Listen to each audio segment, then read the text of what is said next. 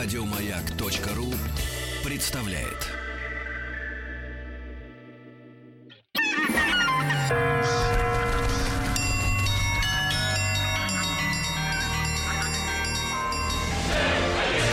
Русский мир. Истоки. Друзья мои, э, русский мир продолжается. Да. И мы э, с вами еженедельно в среду знакомимся с очередной э, главой этой большой виртуальной книги. Да. И сегодня у нас вновь э, в гостях Галина Владимировна Аксенова. Галина Владимировна, доброе утро. Доброе. Да, доктор Доброе. исторических наук, профессор кафедры истории России Московского педагогического государственного университета. И сегодня с Галиной Владимировной мы э, доберемся до Василия II Темного.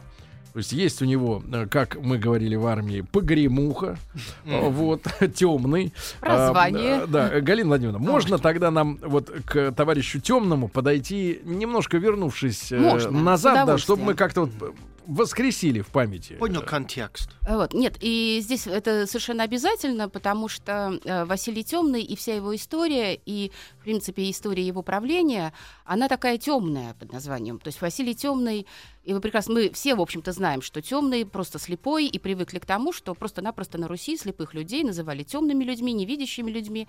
Но дело-то в том, что контекст правления Василия Темного или Василия Васильевича, или Василия II Васильевича, вот, он и сам период э, современники и потомки обычно называли темным периодом. То есть действительно достаточно темная, очень непростая эпоха в истории государства российского. И вы знаете, если какие-то э, параллели выстраивать, вот даже просто с этой эпохой, чтобы понять, что происходило в это время, то она сопоставима с эпохой дворцовых переворотов XVIII века. Вот умирает Петр I 25 лет да, дворцовых переворотов, и вот э, на престол российский вступает Василий Темный, и мы видим с вами тоже 25 лет практически нестроений. Э, И, ну, дворцовых переворотов не было, но борьбы за власть и борьбы между братьями, борьбы между родственниками за власть. Э, Василий Темный у нас внук Дмитрия Донского. Э, И, в общем-то, и сын, понятно, что сына Дмитрия Донского, Василия Дмитриевича, поэтому он Василий Васильевич, Василий II. И, в общем-то, в истории у нас Васильев было три таких замечательных, да, и, так сказать, после них шли замечательные сыновья, Иваны. Так вот, Василий э, Темный, да, так сказать, э, войдя во власть, э, начал ее, ну, достаточно трагически. И это опять-таки трагедия связана с его дедом, то есть на- начало этой трагедии, начало этой истории связано с его дедом и связано с его отцом. Э, Дмитрий Иванович Донской э, был человеком абсолютно незаурядным и талантливым, мы это все прекрасно знаем.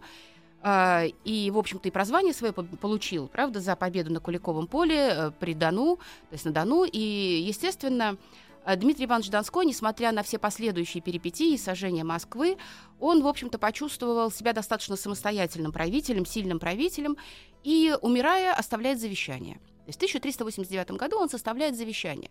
Причем текст завещания достаточно сложный и такой двоякий. Э, В чем проблема? В чем проблема была в этом завещании? На тот момент э, старший сын его, Василий, Василий Дмитриевич, не был женат. И мало того, что он не был женат, естественно, у него не было детей. Не хотел жениться-то? Нет, он хотел жениться, но он хотел жениться на представительнице литовского рода, э, дочери Витовта, князя литовского, а, чему категорически противился князь Дмитрий Иванович. А, а почему он так сильно хотел именно вот? Ну, А, э, чужое. любовь, любовь, любовь. А, Э, Вот. Он действительно, ну, помимо того каких-то чувств, я уж не знаю, насколько чувства превалировали над разумом, но идея того, что, женившись, например, на представительнице литовского э, правящего рода, э, на Софье Витовтовне, он после смерти князя Витовта э, унаследует еще и литовское княжество, а мысль-то такая была достаточно большая и длинная. Вот, эту мысль, наверное, все-таки не воспринимал Дмитрий Иванович и понимал, что это невозможно. И вот такой брак по расчету, когда вот благодаря династическому браку могут воссоединиться исконно славянские земли, а это полоцкие земли, да, Галицко-Волынская Русь, он, наверное, все-таки понимал, что это абсолютно нереально. Но вот э, князь Василий Дмитриевич в этом плане был достаточно настойчивым. И, понимаете, Дмитрий Иванович в 1389 году составляет духовную грамоту, завещание, по которой, естественно, он передает ярлык на великое княжение, право на великое княжение своему сыну Василию Дмитриевичу. А, и в этом завещании он еще указывает на то, что он передает ему, и, представляете, он не только ярлык передавал, да, право на великое княжение, а понимая, что силы Орды и Москвы постоянно меняются, и борьба все время продолжается, и кто перевесит, непонятно, хотя хотелось бы верить в то, что все уже Орда ослабевает, и наоборот Московская Русь крепнет. А, несмотря на это, он понимает, но на всякий случай надо обезопасить потомков Василия Дмитриевича и, собственно, Василия Дмитриевича. И он пишет, что он ему наследует, передает наследство не только право на великое княжение, но и вотчину свою. То есть отчинные земли, то есть те земли, на которые не надо просить право на великое княжение. А если там, так сказать, а всем детям остальным, младшим сыновьям, а там было еще четверо сыновей, э, и пятый родился незадолго до смерти э, Алек... э, Дмитрия Донского, то все земли потом поровну после смерти его жены Евдокии будут разделены между остальными сыновьями.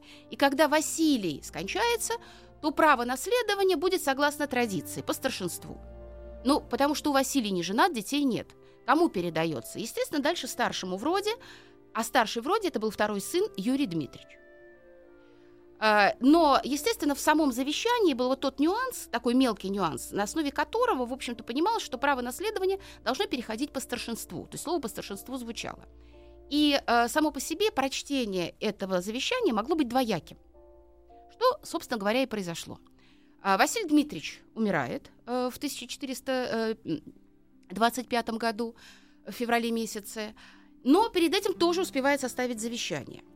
И вот он уже, несмотря на то, что он был не очень удачным и, не, и совсем не талантливым полководцем, что постоянно попадал в татарский плен, и его постоянно выкупали. И вообще, в общем-то, э, этот период тоже оказался достаточно темным, только не было разве что феодальный усобиц между братьями. А что происходит? Э, он оставляет завещание. И согласно этому завещанию, поскольку у него есть сын, он впервые передает не только право на великое княжение, но и, естественно, всю вотчину, то есть все отечество, все государство. Ну откуда сын-то взялся? Вот. Но он же все-таки женился, Василий Дмитриевич, на Софье Витовтовне. А. Отец умер, и в 1391 году Василий женится. Поперек воли. Да, Василий женится, и у него тоже, в общем-то, рождается достаточное количество детей, просто единственный сын, который выжил и дожил до э, взрослых лет, хотя Василий Темный прожил всего 47 лет, но прожил достаточное количество лет, и единственный сын и наследник, который выжил, остался в живых, это был Василий Васильевич. Все остальные дети, старшие сыновья, они скончались. Вот. И поэтому, конечно же, да, вот э, Василий I пишет завещание передает власть, опять-таки, согласно уже традиции, то есть пытается создать традицию передачи власти стар- от старшего к старшему.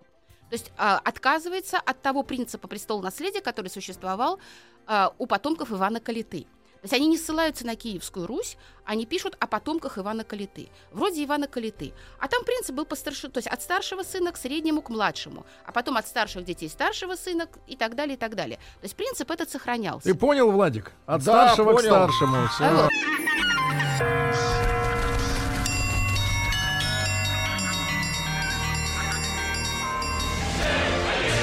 Русский мир. Истоки.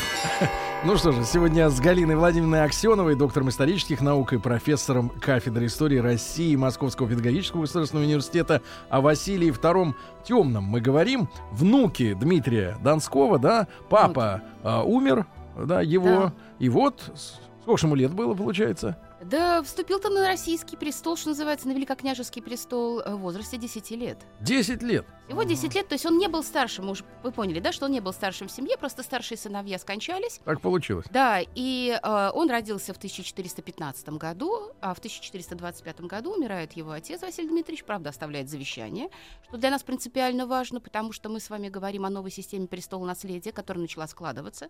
И, собственно говоря, Василий I а, продолжая в какой-то степени традицию Дмитрия Ивановича Донского, просто Донской писал завещание, в принципе, впервые мы говорим о завещании такого класса и такого рода, а Василий I, собственно, является уже основателем нового вида типа завещаний, угу.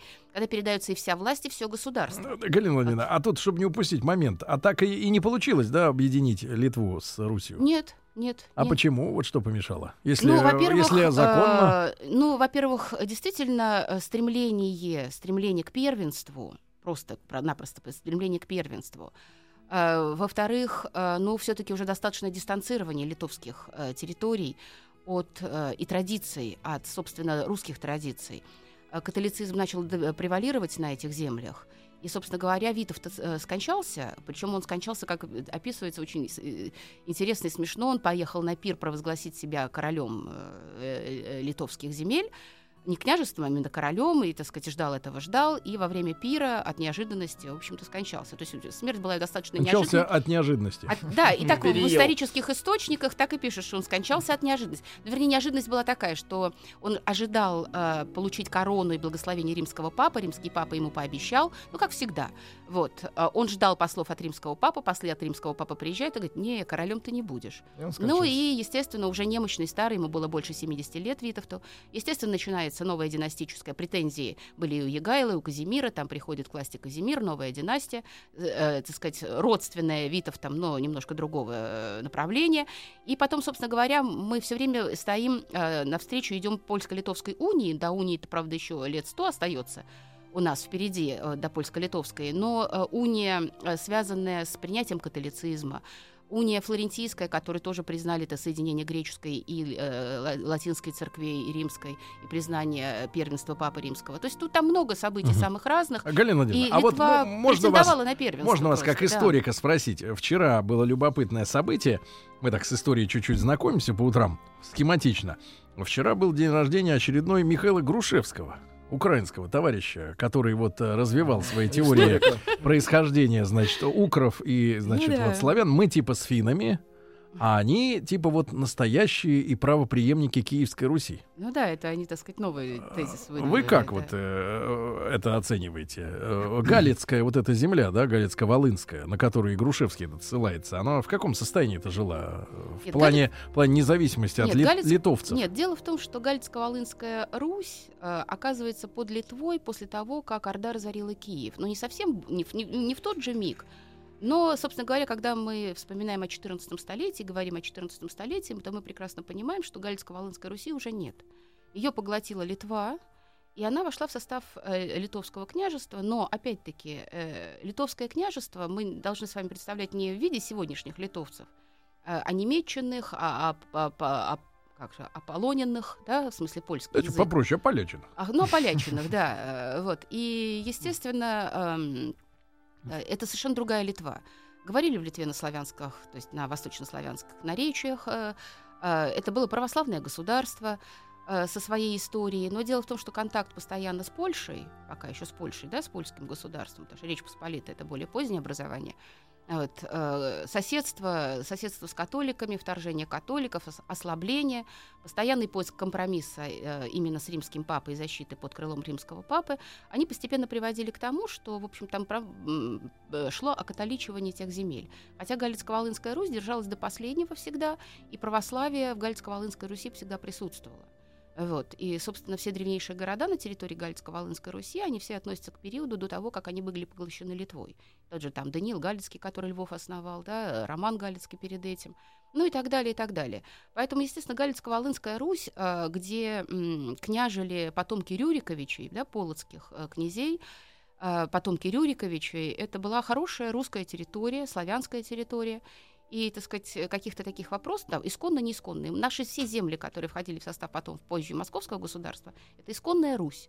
Исконная Русь, которая развивалась, осваивалась, и в составе ее мы же живем на территории Вятичей, правильно? Полесье — это территория Радимичей, белорусские земли — это Кривичи и Дреговичи, правда? Здесь у нас поляне-древляне на территории Киевской Руси, и Росы, собственно говоря, река Рось. Вот, поэтому здесь, а река Рось, она было настолько распространенное название Рось, Рось, Русь э, на Руси, у нас только пять самых крупных племен, э, которые жили на территории нашей с вами славянских племен, носили имя Рось. Не говоря о том, что и название Рось, как река, очень распространенное. Это цвет, да, Рось, русы, белые, там, красные, ну, так сказать, по нюансам, по оттенкам, по всему. Поэтому, конечно же, когда вот мы вспоминаем о Грушевском, ну, ясно, что Грушевский очень непростая личность. Он националист, э, и не просто националист, а человек, который яростно боролся за самостийность Украины. Собственно говоря, он и стал родоначальником э, терминало- терминологии украинской. Вот передо мной сейчас я специально захватила э, творение Дмитрия Ивановича Иловайского. Это очень хороший и интересный русский историк, э, который прожил долгую жизнь и скончался при большевиках, при советской власти, остался здесь в России, продолжал работать. Вот, он был преподавателем, и вот в его сочинениях, когда мы начинаем читать, то мы понимаем, что вот, а на, Укра... на Украине Понимаете, на Украине уже были казаки. А что такое Украина? А это территория рязанских земель. То есть это украинные земли, да? И понятие Украины... Рязанский? Но на время э, Ивана Василия II это были рязанские земли. А э, Украина была окраинной землей. Окраина. А Окраинной там, землей. где сегодня, вот А там вот, что было? Э, Украины, то есть, понимаете, там малороссийские земли, Малороссия, термин очень хороший, э, который мы должны воспринимать и понимать. Я говорю, это только от незнания, понимаете, и по большой глупости можно назвать себя Украиной. То есть вы живете на окраине, на окраине в- всего, на Всего, периферии да. всего. Понимаете, но когда читает человек малограмотный, я бы так сказала, хотя Грушевский не был малограмотным человеком, но надо за что-то зацепиться и не особо разбирается терминологии или наоборот запутывает историю, ее начинает фальсифицировать, то когда в творениях Кирилла Туровского в XII веке он встречает упоминания и молились, э, и кланялись языческим богам, и воздавали им жертву по украинным землям, да, то вроде как, о, Украина, да, вот украинные земли, Украина. То есть термин-то Украина у нас с вами, собственно говоря, в нашей жизни утверждается только в 1911 году. До этого спокойно называли Малороссия. И замечательный термин Малороссия. А почему в одиннадцатом году он вдруг утвердился? А украин... национализм, то есть вот этот украинский национализм, сформулированный уже в трудах и в творениях Грушевского, и, и же с ним, оно, так сказать, он вот ярко присутствует. Потому что говорили о малороссийском, Малороссии. Малая Россия — это замечательный термин, потому что Великая Россия, хотя мы привыкли, что великий — это значит большой, значимый, самый главный, вот, э, в русском языке никогда не означал самый главный. Малый — это исконный, малый — исконный, великой — это колонизированный и освоенный впоследствии. Да? То есть при расстании земли она была малой, а становится большой. У нас термин «малая родина» восприниматься должен не как маленькая родина, а как та исконная родина, которая у нас с вами была. А потом Логично. есть великая родина. Это нелогично, это значение термина. И слава богу, филологи наши на эту тему, так сказать, труды В общем, надо создали. лучше изучать русский язык. Да, да. Ага. И понимаете, и А когда хотят. отшибкой грамотности вот такие вещи возникают, Украина окраина. Так сказать, это совершенно нормально чередование Периферия. УО, УО в древнерусском языке и в польском языке нынешнем, они остались совершенно замечательно. Роза, ружа, да, когда начинаем по падежам изменять. Поэтому здесь э, вопросы такие достаточно смешные. А дело в том, что ну придумали, потому что с Украиной надо же откуда-то термин, значит, тогда побежали укры у нас с вами, да? И мало того, что они побежали у Грушевского, они пришли из Древнего Египта. Знаете, эти укры. Из Египта. Э, Из Но Древнего Египта через? Урарту, через. Урарту они пришли, они из Египта сбежали. Маменко там тоже читал произведение Грушевского. Наве- да, конечно, конечно. Он не оригинален, Фоменко, в этом плане. И вот ук- укры, они пришли, естественно, откуда? Из Древнего Египта. Корень Р, Р, понимаете, Р там корень. А река Ра, и в Египте, так сказать, там Нил, это река Ра, Отлично. вода, да? Отлично. Потом они, значит, пошли, основали государство. Урарту по дороге. А вот э, появился в Урарту Ур, а дальше у нас пришли, естественно, на Днепр и стали украми. То есть это, э, понимаете, я немножко, так сказать, э, ну не утрирую, а сокращаю вот эти все посылы, которые были прописаны во всех учебниках и Грушевского, и, и же с ним, изданных на Украине в 93 году. Вот, поэтому, ну, хотели Украину, получили Украину, но вот эти вот укры, которые бегают, это, конечно, ну, Не с- бегают, скачут. ну, пусть скачут, ради бога. Вот. И когда... Если они настоящие. Э, Вот. И ты понимаешь, что, в общем-то, терминологически нас запутали очень хорошо, и словесно запутали, и этимология в плане происхождения слова, как знание такое великое и важное, оно ушло, ведь у нас нет словарей этимологических таких популярных, которые присутствуют в любом языке и у любого народа мира. В английский начинаете толковый словарь, там начинается любое слово с рассказа о происхождении этого слова и когда оно утвердилось в той, в той или иной стране. Вернуть. Да. Вот, Вернуть. Поэтому... Правда, я Вот, и знаю. в Вернуть. английском, и во французских словарях, там Робер читаешь, Да. или британскую энциклопедию. Там везде, понимаете, мало худо-бедный словарь всегда присутствует. Галина Владимировна, продолжим после новостей. Галина Владимировна Аксенова, доктор исторических наук, у нас сегодня в студии. О Василии Темном мы говорим, скоро вернемся.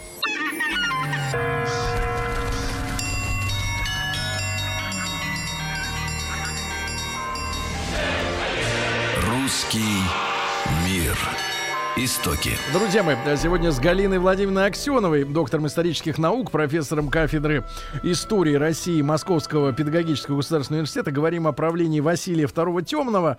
Э, Его отец э, э, рассчитывал на то, что э, при помощи брака династического ему удастся присоединить, э, вос- ну, воссоединить э, Галицко-Волынские земли, то есть то, что мы сегодня называем Западной Украиной с Русью, да? Да, конечно. Это не получилось, потому что Да. в Литве э, другая Потому что династия. египтяне не хотели. А, Галина Влади- Владимировна, но э, тем не менее, завершая да, вот эту историю с Грушевским, с шарлатаном, но тем не менее, как ваш ваш взгляд ну, вот на процессы, э, там э, вы говорили, что в 93 году лично купили этот учебник уже они сварганили, да, причем да. по нему детей заставляли учиться. Да, и ну и в принципе, поколение. и в принципе вот сегодня по, по людям, да, которые выросли, видно, что они абсолютно э, не э, ассоциируют Неадекватные. себя, да, с, э, с прошлым, с единым, с каким-то, да, у них свои какие-то фантазии в голове появились, Э, вот, ну тем более, когда авторитетные люди преподают, чего же не верить, да, Э, вот. А- а, написал. все-таки, как вы думаете, почему они, вот если с исторической точки зрения, я понимаю, что это очень свежая история, очень новая, и она прямо сейчас пишется,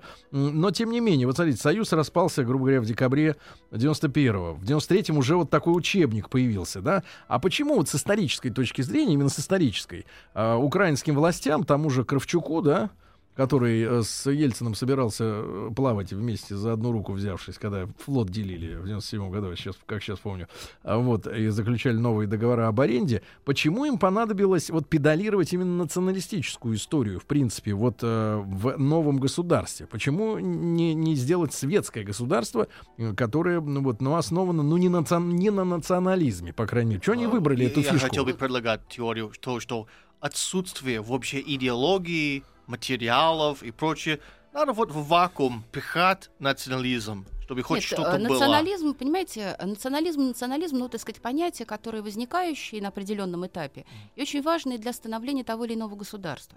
То есть, в принципе, э, мировая история прошла через националистический путь и по националистическому пути тогда, когда становились капиталистические вот эти буржуазные государства.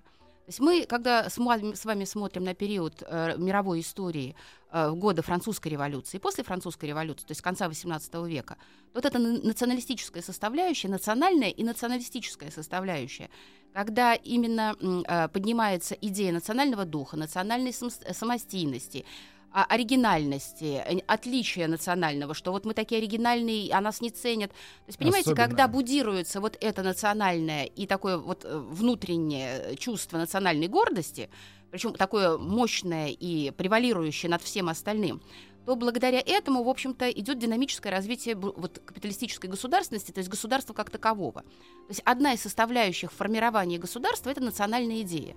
Вот, но эта То есть национальная идея может быть буржуазия, она национальна. а, первоначально, да, а потом наднациональная, да. То есть А как же- может быть это в процессе глобализации, да? а э, потом вот наднациональные выражено? процессы происходят, понимаете, потому что это все как бы ходит по кругу и по, по той самой спирали, да, так сказать, отрицать, закон отрицания отрицания, который на самом существует. И вот эта спираль присутствует, и поэтому, естественно, национальная идея — это та идея, которая быстрее всех остальных может объединить э, народ и направить э, народ на какое-то определенное действие. Именно национальная, а еще лучше националистическая идея, когда чувство национального утрировано до э, бесконечности. Превосходства. И, пред- и тем более, понимаете, эту национальную идею разыгрывают те, кто идут во власть.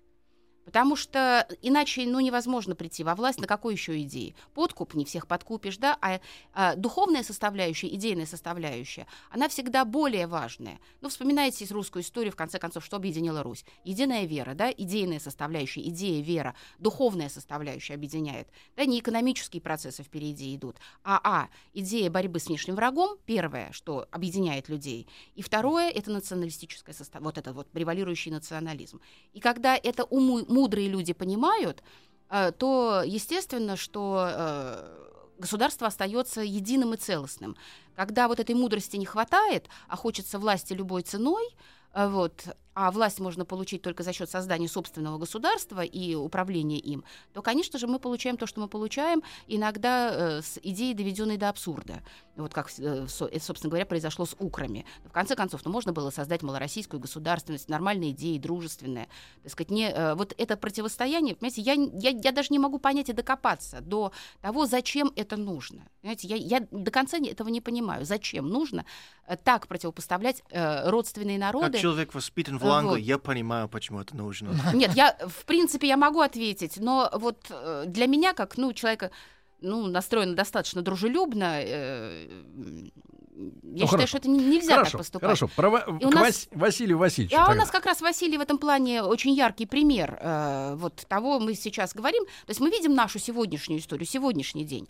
А, в общем-то, ответы на эти вопросы, э, что происходило, надо посмотреть просто-напросто вот э, в нашем замечательном прошлом. Что мы видим? Вот мы вспомнили про завещание, да? Умирает отец, да, Василий Дмитриевич. На ро- российском престоле оказывается десятилетний сын а, м, Василий Васильевич, да, Василий II. Поскольку он десятилетний, то ему нужен регент. И, естественно, регентом при малолетнем Василии назначается Витовт, его дед. Князь Витовт, тот самый, который, вот, так сказать, а, э, скончается так неожиданно, собственно, от, раз, от удивления, как писали в русских летописях и в повествовании. Так вот, э, и, естественно, его мать, Софья Витовтовна. Вот они э, регенствуют, но Витовт умирает достаточно быстро. И э, опять-таки, вот на том этапе, пока Витовт был э, регентом э, при малолетнем Василии, у нас случается два события, доста- важных события. Первое. А, После, э, естественно, смерти Василия I остался его сле- следующий брат, старший вроде Дмитриевичей, Юрий Дмитриевич, князь, э, который Галицкий и Звенигородский. Но Галич, который уже не Волынской, а Галич Костромской. Да? А, Юрий Дмитриевич, а, поскольку читает завещание и читать умеет, а завещание именно э, Дмитрия Ивановича, своего отца, он понимает, что вступить в права наследования должен он по старшинству. Но мы помним также о том, и Василий II это знает, вернее, Витовт знает, что завещание писалось Дмитрием, когда Василий не был женат, и у него не было потомства. Поэтому завещание может трактоваться двояко. Мгм. И вот это двоякое трактование Юрий Дмитриевич читает дословно, что да, он следующий по старшинству, и он должен вступить в права наследства, он должен вступить на российский, э, да, на княжеский престол. А Витовт отстаивает права Василия I, II, потому что сын родился, он старший, значит, он должен наследовать. Что делать? Один к завещанию, другой говорит, а поедем-ка в Орду, сказал Витовт. А поедем-ка в Орду. Мгм. И поехали они в Орду, а, чтобы там искать, ну, третейского судью. Потому что все согласились, что вот как а, ордынский хан решит, так мы и поступим. Приехали в Орду. Юрий Дмитриевич, как человек достаточно прямой, мощный и талантливый. Почему он прямой? Он блистательный полководец. Вот он унаследовал как раз характер своего отца, Дмитрия Донского. Василий Дмитриевич был никакой. А Юрий Дмитриевич одержал все победы во времена Василия Первого. И он талантливый полководец. А полководец, он обычно бывает не политиком, а стратегом в большей степени и чаще всего. Естественно, он, приехав в Орду, говорит, я по праву, по завещанию должен наследовать власть, присудите мне правление. А Витовт и его посланник, князь э, Всеволожский, они оказались хитрее, они понимали, чем, так сказать, ордынцев можно пленить. Они привезли значит, большие подарки, хорошие подношения ордынцам, и, во-вторых, стали апеллировать именно, обращаться именно к тому, что вот как вы решите, как вам будет угодно, так мы и поступим. Мы приехали, в общем, волю вашу выслушать и согласиться с волей вашей. Но кого выберет ордынский хан? Понятно, тем, кто просит его решения, его воли и согласиться с его волей. Вот такой хитрый ход, э, в общем-то, состоялся, и Василий I, ой, простите, Василий II, Василий Васильевич получает э, право на великое княжение. Юрий Дмитриевич, ну что, делать нечего, они же договорились об этом, слово дано, он соглашается с этим, и они спокойненько уезжают в Освояси. Э, Юрий уезжает в Звенигород и в Галич, то есть между да, двумя городами путешествует своими, а Василий II возвращается в Москву. Но дело-то случилось так следующее. Ну, мало того, что скончался Витовт, дело еще и другое. А, Васи, а, князь Всеволожский, когда а, шел помогать князю Василию Васильевичу, договорился с ним, что взамен на помощь Василий Васильевич женится на его дочери. Мгм. И за это он ему помогал. То есть он хотел породниться с великим князем и быть при власти. Василий Васильевич возвращается в Москву, и Софья Витовтовна не соглашается с данным предложением, отказывает в выборе э, дочери князя Всеволожского и сватает ему дочь князя Боровского. И, собственно говоря, в 1933 году, в, 1500, э, в 1433 году состоялась свадьба великого князя Василия Васильевича, пока еще не темного, да, Василия II, и, э, естественно, Боровской княжны Марии Ярославны. Они поженились, и вот следующая история и трагедия это начинается именно от неразумения. Свадьба. Замечательная свадьба. На свадьбу приглашены все. На этот свадебный пир приглашены все. Приезжают на свадьбу дети Юрия Дмитриевича. Юрий Дмитриевич не смог приехать на свадьбу, потому что, наверное, все-таки, будь он на свадьбе, наверное, как-то по-другому и события бы развернулись. Приехали его дети, два сына, старших сына. Это Василий Косой и Дмитрий Шемяка. Есть имена такие э, уже известные в нашей истории. Криминальный. Вот, особенно когда мы говорим Шемякин суд, знаем сказку о Шемякином Братки суде, приехали. правда? Вот, поэтому приехали э, и два брата на эту свадьбу. И, естественно, свадьба надо принарядиться.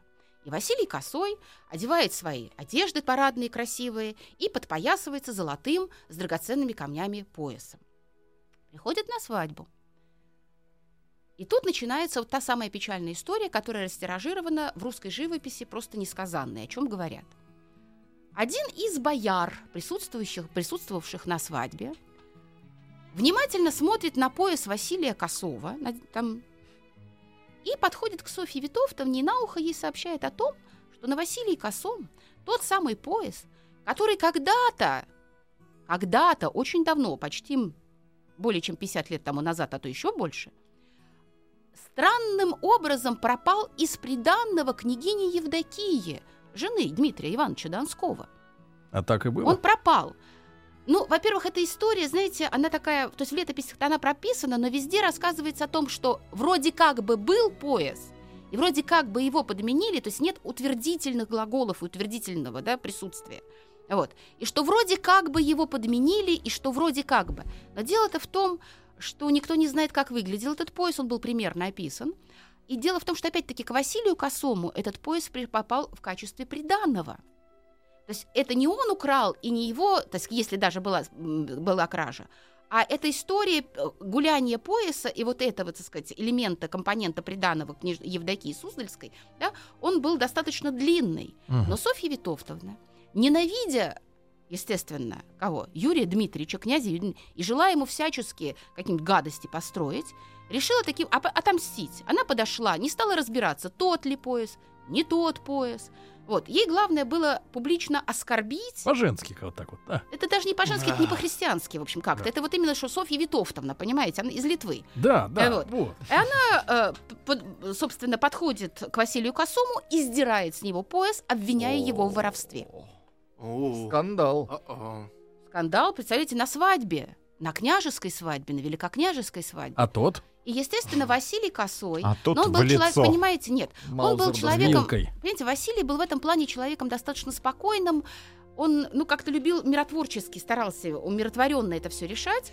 Он э, ничего не ответил Софье, но они с своим братом Дмитрием ушли со свадьбы. И поехали к отцу. А Дмитрий Шемяка, который был помоложе, А ему- пояс? А пояс остался у Софьи Витовтовны, естественно. Как-то она его же сорвала, отнимать не стали, драться не стали. Ну, ну что ж, пацаны будут драться э, со своей, там, я не знаю, она не, не особо родственница, но как там, заловка, то есть сватья, там, я не знаю, как это, Ну-ну-ну. э, ро- родственные связи. Ну-ну. Вот, жена, дя- э, жена дядьки, Дятла. да, жена дядьки, их умершего дядьки. Вот, поэтому они уехали к отцу, и Василий Косо... и Дмитрий Шемяка, молодой, раздосадованный, обиженный за своего брата, рассказав это все отцу, в общем-то, сподвигают отца на выяснение отношений, но уже, естественно, вооруженных отношений с Василием э, Васильевичем. И начинается в 1533 года, года, году знаменитая феодальная война, вот междоусобная война, последняя война, которая продлится 20 лет.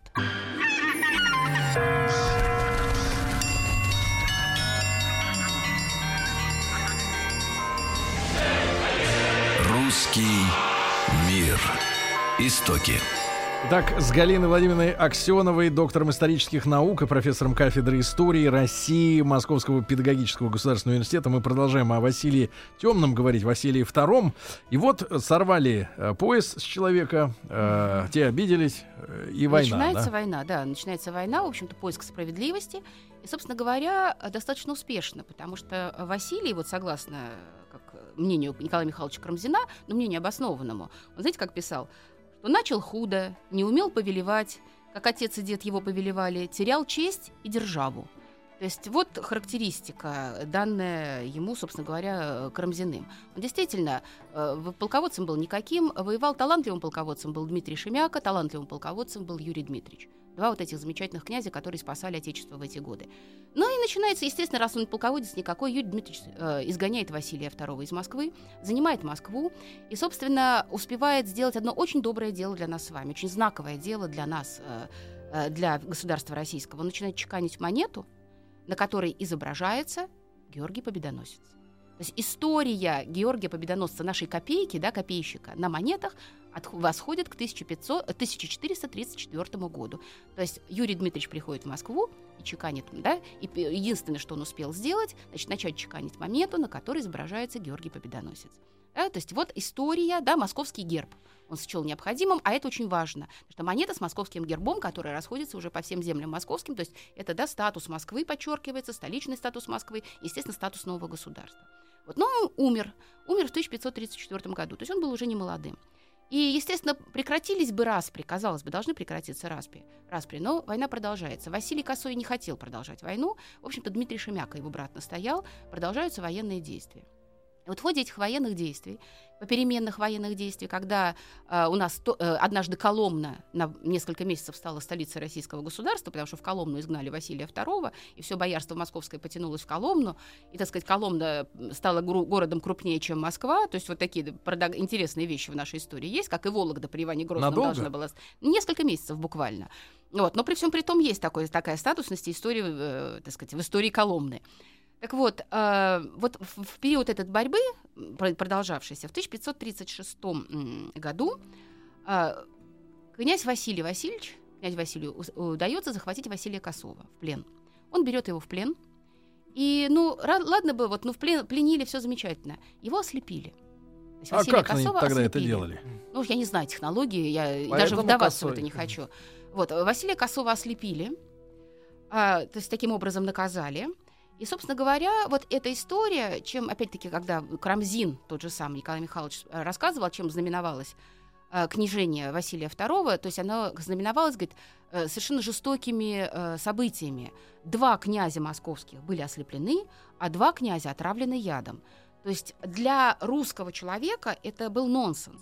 То есть, ну, понятно, что ослепление, наказание ослеплением к нам приходит из Византии, мы об этом с вами вспоминали когда-то. Вот. А отравление ядом это из Монголии. Монголы любили травить. И вот эта традиция, понимаете, уже приходит на Русь, и именно на Василия, на книжение Василия а Темного падает простите, эта история. Какой был родной ответ на такие ситуации? А вот, э, ну, понимаете как? Раньше... Сжечь? Вот. Да нет, ну зачем же наказание? Это, это а, уже с Ярославовых времен э, за, так сказать, ну там увечье или убийство, или сажали, э, ясно, в яму, во строк, или накладывали штраф, э, штрафовали людей, причем суммы штрафов были колоссальные. Вот, поэтому лучше было не убивать, чем платить этот штраф. Это все равно, что вы в рабы попадали за выплату таких mm-hmm. штрафов. Поэтому здесь очень все это было серьезно, но вот это соприкосновение да, с совершенно другими культурами, оно взаимодействует, идет постоянное взаимодействие, и отнюдь не самое лучшее проникает в нашу жизнь. Вот ослепили, значит, был ослеплен э, Василий Косой, но в ответ через 10 лет, когда Дмитрий Шемяка захватил Василия Васильевича, он его ослепил.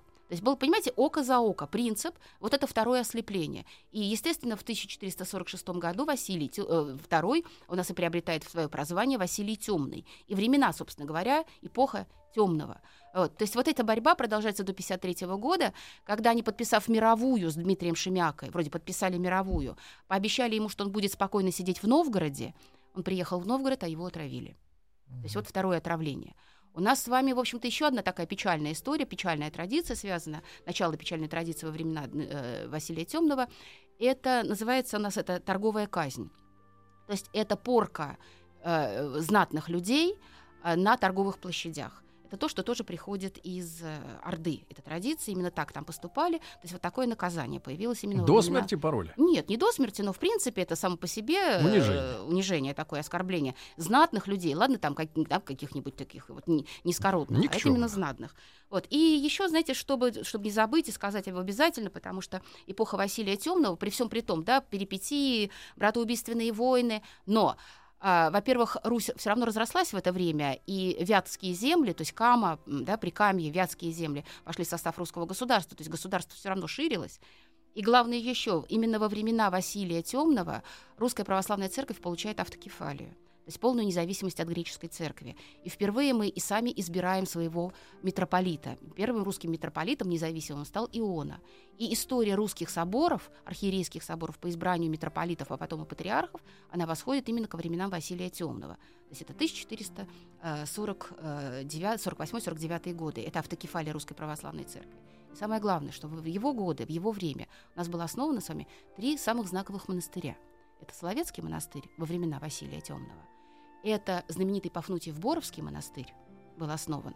И главное, Калязинский монастырь. Калязинский, потому что мы, когда по, по Волге да, ходим на корабле, то колокольня Калязинского монастыря, как символ вот той Руси, вот поэтому, собственно, Калязинский монастырь. И помимо всего прочего, история русского казачества опять-таки начинается во времена Василия Темного. 1444 год. Первое упоминание казачьих войск в русских летописях.